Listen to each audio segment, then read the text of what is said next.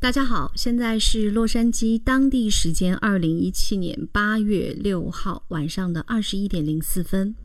呃，今天呢遭遇了一种情绪的过山车。前一段时间，在我的王静在美国的专辑底下呢，有很多的一些朋友希望我可以聊一聊美国的医疗以及美国一些社会保障。说句实话，作为一个刚刚抵达洛杉矶两个月的家庭，我们对于美国的医疗以及社会保障的了解是非常少的。所以在一开始的时候，我并不打算和大家一起来分享这样的一个非常系统的问题。但今天我就遭遇了美国医疗的乌龙事件，所以今天特别迫不及待的跟大家分享一下我们的家庭所遭遇的这样的一个医疗白卡的乌龙事件，也希望能够通过我们的一个呃经历吧，来提醒更多的一些希望来到美国以后赴美生子也好，或者是来上学的朋友们，你们可以通过我们的经验去了解一下美国的医疗白卡。要来先说一说什么是美国的医疗白卡。美国的医疗白卡呢，就是呃美国的政府规划的医疗保险计划，称为 Medica，是由联邦以及像加州政府的税收来拨经费，专门为收入比较低、资源有限的儿童或者是成年人来支付医疗费用的。由此可见呢，医疗白卡其实就是美国政府提供的一项针对于低收入者的医疗救助，为什么说我们的家庭遭遇了这样的美国医疗白卡的乌龙事件呢？这个事情呢，要先从我们为可儿小朋友去做身体检查说起。我们是 F 一身份，也就是学生身份进入到了美国境内，而我的女儿呢是 F 二的陪读身份。美国允许 F 二的陪读身份在美国享受教育。所以呢，我的女儿在即将到来的八月份将会正式的进入到美国的小学来进行求学。但在入学之前，我们除了需要在本地的，比如说我们所在的 s i n g a b i l 的教育区的网站当中来登记一些相关的信息之外呢，我们还需要为学校提供几个非常重要的证明。第一个就是身体检查的证明，第二个证明呢就是孩子的。疫苗情况的证明，第三个非常重要的证明呢，就是孩子的口腔健康的证明。所以这三份证明呢，我们是需要到医疗机构进行开具的。有一位朋友特别给我们推荐呢，说加州有一个具有慈善意味的医疗中心。推荐我们去到那里给孩子来做身体的检查以及相应的疫苗的接种，这样的话呢，费用可能会比外面的私人医院要便宜很多。所以当天我们就去往到了朋友所推荐的这样的一个具有呃慈善公益性质的医疗机构。在这个医疗机构当中，我们说出了我们的意图，就是我们希望给孩子做一个呃身体的检查、口腔的检查，以确保他可以如期的进入到小学。那工作人员就说：“你们有保险吗？”我们说没有。你们有这白卡吗？我们说没有。那工作人员说：“你们是什么身份？”因为我们是学生身份，所以目前我们不享有美国政府所提供的一切的福利。他说啊，那你们有收入吗？我说目前没有收入，所以当时工作人员就推荐我们到他们的专门来办理保险的办公室去进行详细的咨询。我们来到办公室之后呢，工作人员只是问了我们几个非常简单的问题，就是你们有什么身份，有经济来源吗？我们说没有，因为我们是学生身份，在美国是不可以有经济来源的。我们目前所有的学杂费开支以及生活的杂费开支，全部都是由我们的中国积蓄所来完成的。工作人员说：“好的，那我知道了。”接下来他就为我们填写了一系列的表格，在这个表格当中，我清晰的记得，他只需要我们填姓名、地址、电话号码以及我们跟孩子的关系、我们的护照的号码等等，没有告诉我们。我们在申请和办理什么业务？整个的表格填写完之后，工作人员告诉我们说：“好了，你们现在就可以回去等待了。大概需要两到四周的时间，你们将会拥有你们的社会医疗保险卡。嗯，之后呢，使用这张卡为孩子看病、打针以及买药，全部都是免费的。哇哦！我当时还在感慨，我觉得美国的社会福利简直是太好了。”出来之后，我还在跟陈老师开玩笑，我说这是天上掉馅儿饼的感觉吗？当然，工作人员特别提示我们，如果我们等不到我们的这个 Medica 下来，就要给孩子做身体的检查的话，那么就是需要支付现金的。因为我们当时是比较着急，当时报名的时间是七月三十一号，所以我们必须要给孩子来完成相应的体检。结果在七月三十一号的当天，我们收到了我们的 Medica，也就是意味着我们带孩子去体检的时候就可以来使用这张 Medica。在体检的过程当中，呃，我印象很深刻。这个顺便可以跟大家说一下，孩子的体检都包括哪些哈？呃，孩子的体检呢，包括了听力、视力，以及他的身体的身高、体重，还有运动量，以及包括他的餐食啊，还有包括心肺功能等等这样的一些基本的身体检查。之后呢，还有一项非常重要的就是疫苗检查。他们会将我们从国内带来的疫苗本进行核实，核实之后告诉我说，可儿小朋友有四针需要补打，补打疫苗。也就是说，在国内要么就是你没有完成全部的疫苗，要不就是有一些疫苗可能是中国不打的，还有一种可能就是呃有一些中国的疫苗在美国是不被承认的。所以当时我们需要补打四针疫苗。在此之前，我们去往到私人医院了解过这个价钱，补打四针疫苗，再加上身体的检查，在这里的私人医院大概费用是在二百九十刀。而我们使用了这张 Medica，在我们的这样的一个具有慈善性质的医疗中心，整个检查完之后，我们有问工作人员，我们需要支付多少钱的费用？工作人员告诉我们说不需要啊，因为你们已经有白卡了，所以你们不需要支付任何的费用。其实说实话，当天还真的蛮开心的。我们觉得说，哇，省了二百九十刀，哎，这真的不是一个小数目。呃，这个白卡太有用了。我甚至还嗯傻呵呵的告诉身边很多的一些朋友说，我说哎，这个卡真的很好，哎，你们下次也可以去申请啊，等等等等。哈，就是我觉得那个时候的心态就是小市民占便宜的一种状态。我曾经有一位朋友跟我开玩笑说，在美国天上掉馅儿饼的事情是坚决不可以发生的。正是因为他的这句话也提醒了我。所以呢，我就专门上网去查找了一下关于美国的 Medica，就是美国医疗白卡的一些相关的情况。不查不知道啊，一查真的是吓出一身冷汗，因为很多很多的案例描述了美国 Medica 给很多人所带来的困扰，会有哪些严重的后果呢？如果你不是美国的公民身份，如果你不是美国的绿卡身份，如果你不是在他的低保范围之内的身份，你申请了 Medica，就是美国的医疗白卡，你下一次在入境的过程当中，可能会导致你拒签，甚至是五年内禁止入境，严重的有可能会导致你永久性被拒签。美国是一个非常重视信用的国家，所以信用好呢走天下，信用不好呢就寸步难行。这个时候，很多的一些朋友就要问：不就办了张美国的医疗卡吗？你们为什么就说信用不好呢？因为其实相当于我们占用了美国的公共资源。也就是说，我们的身份在美国是不可以占用美国的公共资源的。我们不是纳税人，我们没有为美国的税收做出贡献，而我们却在使用美国纳税人的钱来进行医疗相关的一些保健等等，这个都属于在美国的不合法行为。Oh my god！听到这儿的时候，你是不是也为我捏了一把冷汗？天哪，我们真的是在不知情的情况下就拥有了一张白卡，并且使用了白卡。于是今天早上在查阅了相关的信息之后，我就迅速的给美国当地的律师打电话来进行咨询。呃，另外要说一说，在美国律师分的真的是非常非常的细致。比如说有纠纷的律师，比如负责移民的律师，有负责这个劳工的律师，有负责家庭的律师等等等等。所以，如果你打算来美国上学的话，我建议大家可以在华人超市门口去取一个华人的黄页。华人的黄页书上面呢，就有各种各样分类非常清晰的你所要需要的一些相关的信息啊，律师的，还有保险的、车啊、房、衣食住行的一些相关的信息，在华人黄页上面都是有的。所以我们当时在这个黄页上去找了一些相关的律师来咨询。呃，其中有一名律师就很疑惑说：“不应该给你办卡呀，你是 F 一身份，怎么会给你办卡呢？”我说：“对呀，我也很好奇，因为我们并不了解这样的一个情。”律师特别的告诉我说：“希望你能够尽快的停止你的这张卡的使用，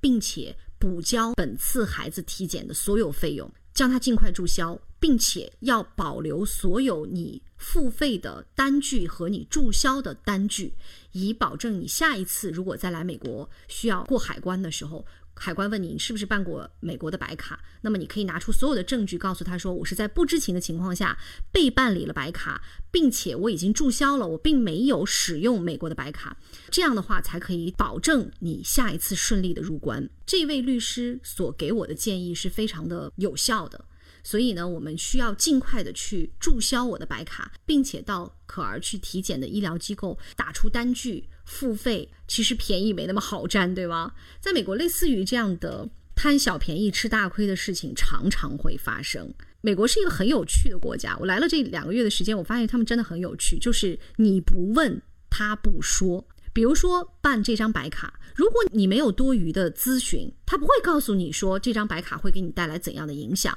那如果是在中国，可能在办卡前，工作人员就会告诉你，你这张白卡可能会给你带来哪些影响，然后由你来做决定。可是，在美国不是，你不问他不说。我们对于白卡并不了解，所以我们并没有做相应的一些非常有效的咨询，就稀里糊涂的办了这样的一张白卡，以至于我们接下来。会很麻烦，我们要去注销它，我们要去付费，我们可能在下一次入境过海关的时候，还要费大量的口舌去跟海关的先生来解释我们为什么会拥有了一张白卡。另外呢，还有一种现象，比如说停车，你到任何的一个 parking 的地方停车的时候，门童是不会告诉你收费的。所以如果你不问他不收费，你的车有可能就会被拖走或者是罚款的这样的危险。还有就是类似于，比如说我们考驾照，有一种说法呢是。如果你第一次考美国的驾照，你就需要有具有加州驾照资格两年以上的人陪你一起去路考啊，这好麻烦呀，因为你要麻烦朋友陪你一起去路考，要耽误别人的时间。我们就去问了一下，说那我们有中国的驾照，我们还需要吗？他说啊，那就不需要了。可是没有人提前会告诉你，所以在美国这个地方很有意思，是办事情一定要多问。而且一定要追着他问，你不要认为说他应该已经告诉你全部的信息，根本不是这样的。往往有的时候你是需要自己去进行查询、了解、咨询，然后来做出判断的。我们这一次的美国医疗白卡的乌龙事件，其实就是因为我们对于很多的一些情况并不了解，而且也并没有进行有效的咨询，导致我们自己给自己添了一个很大的麻烦。啊，那同样呢，就我们的这个乌龙事件，我还想跟大家提个醒哈，很多很多的一些女性，中国的女性会选择来到美国生孩子，赴美生子现在成为了一种潮流。年轻的妈妈们，如果你觉决定来美国生孩子，并且呢是月子中心来帮你代办一些相应的事情的话，一定要特别的小心了，因为有很多的一些不太合理的月子中心可能会帮你申请白卡。这个白卡呢，主要是针对于儿童和妇女。妇女呢，就是可以享受生孩子的免费，以及包括你急诊的费用。很多的一些月子中心呢，就会做这样的一些非法吧，就是在你这里收一笔钱，那随后呢，又拿着帮你申请的美国白卡去免费的享受美国所带给你的福利。那很多的一些年轻的妈妈可能就不了解啊，回国啦，回国以后，等你再次入关的时候，海关会告诉你，对不起，你被拒签了，因为。你申请了美国的白卡，你的 F 一身份就是学生身份，F 二陪读身份都不可以办理美国的医疗白卡。更何况是很多的一些赴美生子的妈妈是拿着旅游签 B 一或者是 B 二的旅游签，所以就更不能够去办美国的白卡了。所以我特别特别想要提醒很多的一些朋友，如果你是赴美生子的，请你一定要特别的小心，也要特别的留意，是不是有让你提供一些相应的信息，比如说像你的居住地址、申请人身份、财源、住房账单，还有类似于像资产、医疗账单等等，类似于车辆注册。测的一些资料，如果月子中心让你提供这些的话，一定要多个心眼儿，看看他会不会是用你的这些信息去帮你申请了一张美国的医疗白卡，并且从你这边去争取一个医疗生子的这样的一个费用。我们家所遭遇的美国医疗白卡的这个事件呢，让我深刻的体会到一点，在美国，你需要有非常清晰的界限感，你不是这里的国民，你并没有为这个国家做出任何的贡献。所以你没有权利去享受这个国家所带来的任何的福利，这一点我觉得我们应该更加的清晰，并且我觉得我们应该更有骨气一点吧。我们的国家也很好啊，但是我的心态就是我从来没有想过要去占美国的一分钱的便宜。我更希望的是能够在这里去打开眼界，学习新知，了解不同的文化，仅此而已。可能也会有很多的一些朋友和我们一样，会遭遇到这样的一个尴尬吧，因为不了解，因为无知，所以才会犯一些比较比较麻烦的错误。但我还是希望通过我们这一次的一个体会吧，来告诉很多的一些朋友，不是我们的，坚决不要。不要随随便便的去占便宜，因为在美国是一个你占了便宜可能很容易就吃大亏的国家。他们可能在一开始的时候非常的人性化，他们为你提供了各种各样福利呀、保障啊，但一定记得要去了解他福利背后的一些所要付出的代价。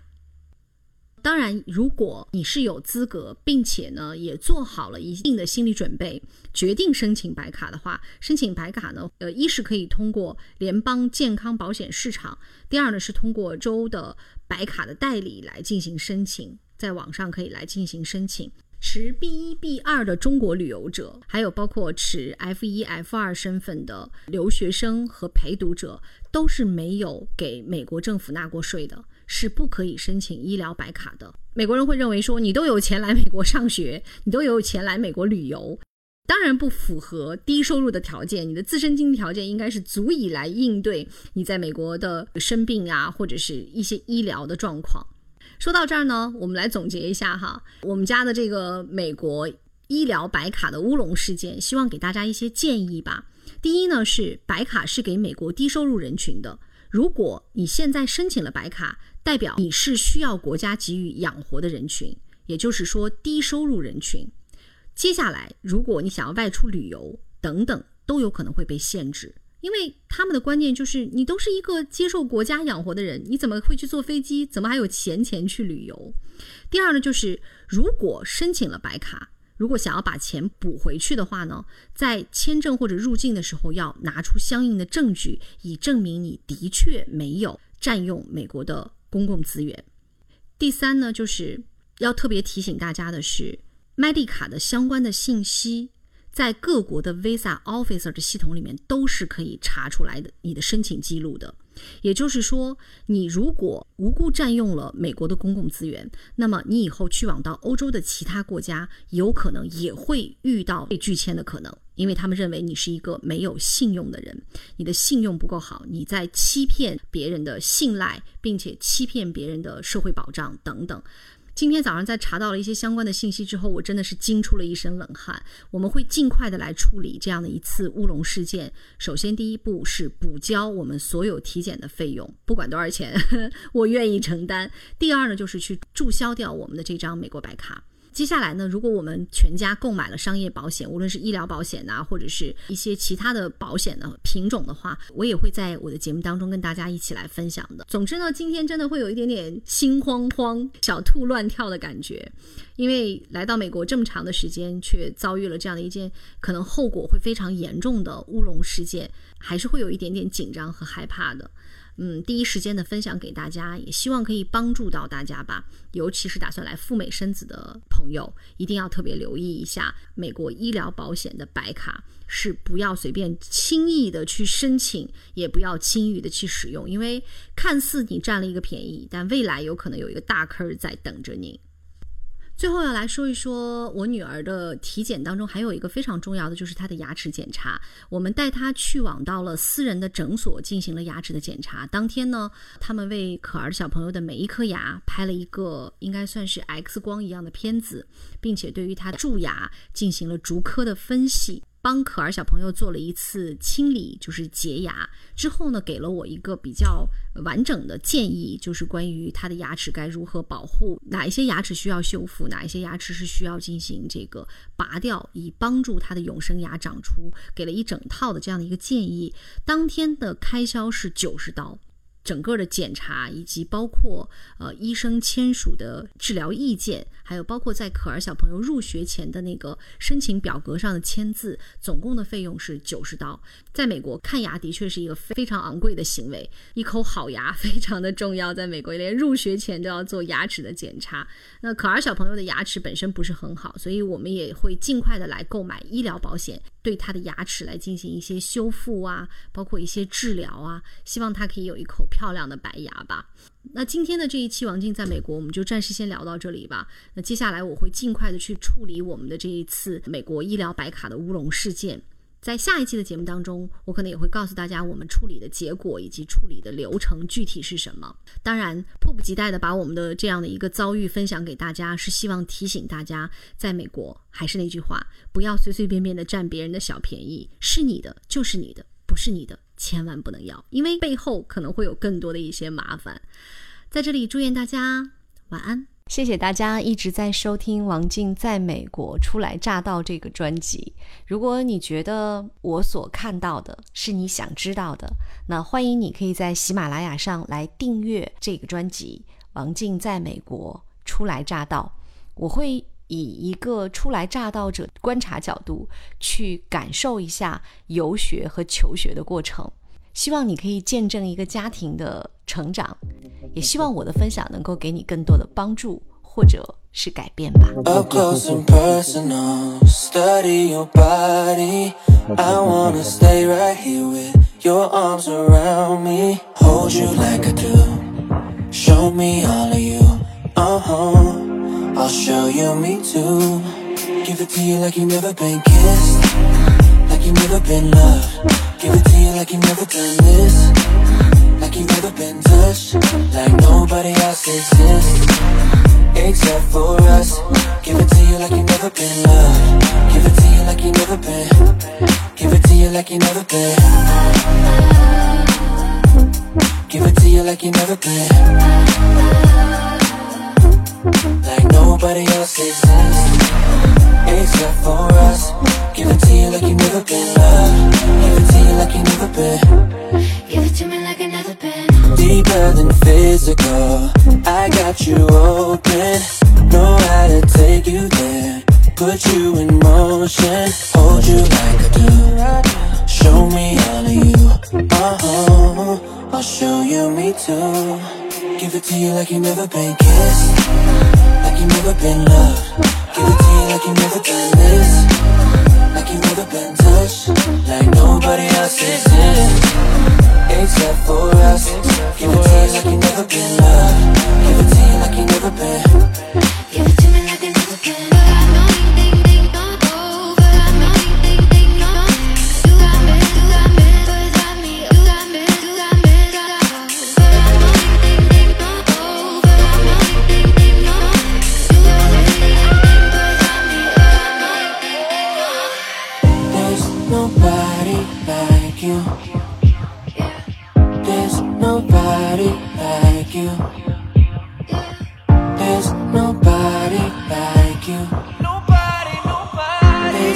nobody like you Give it to you like you never been kissed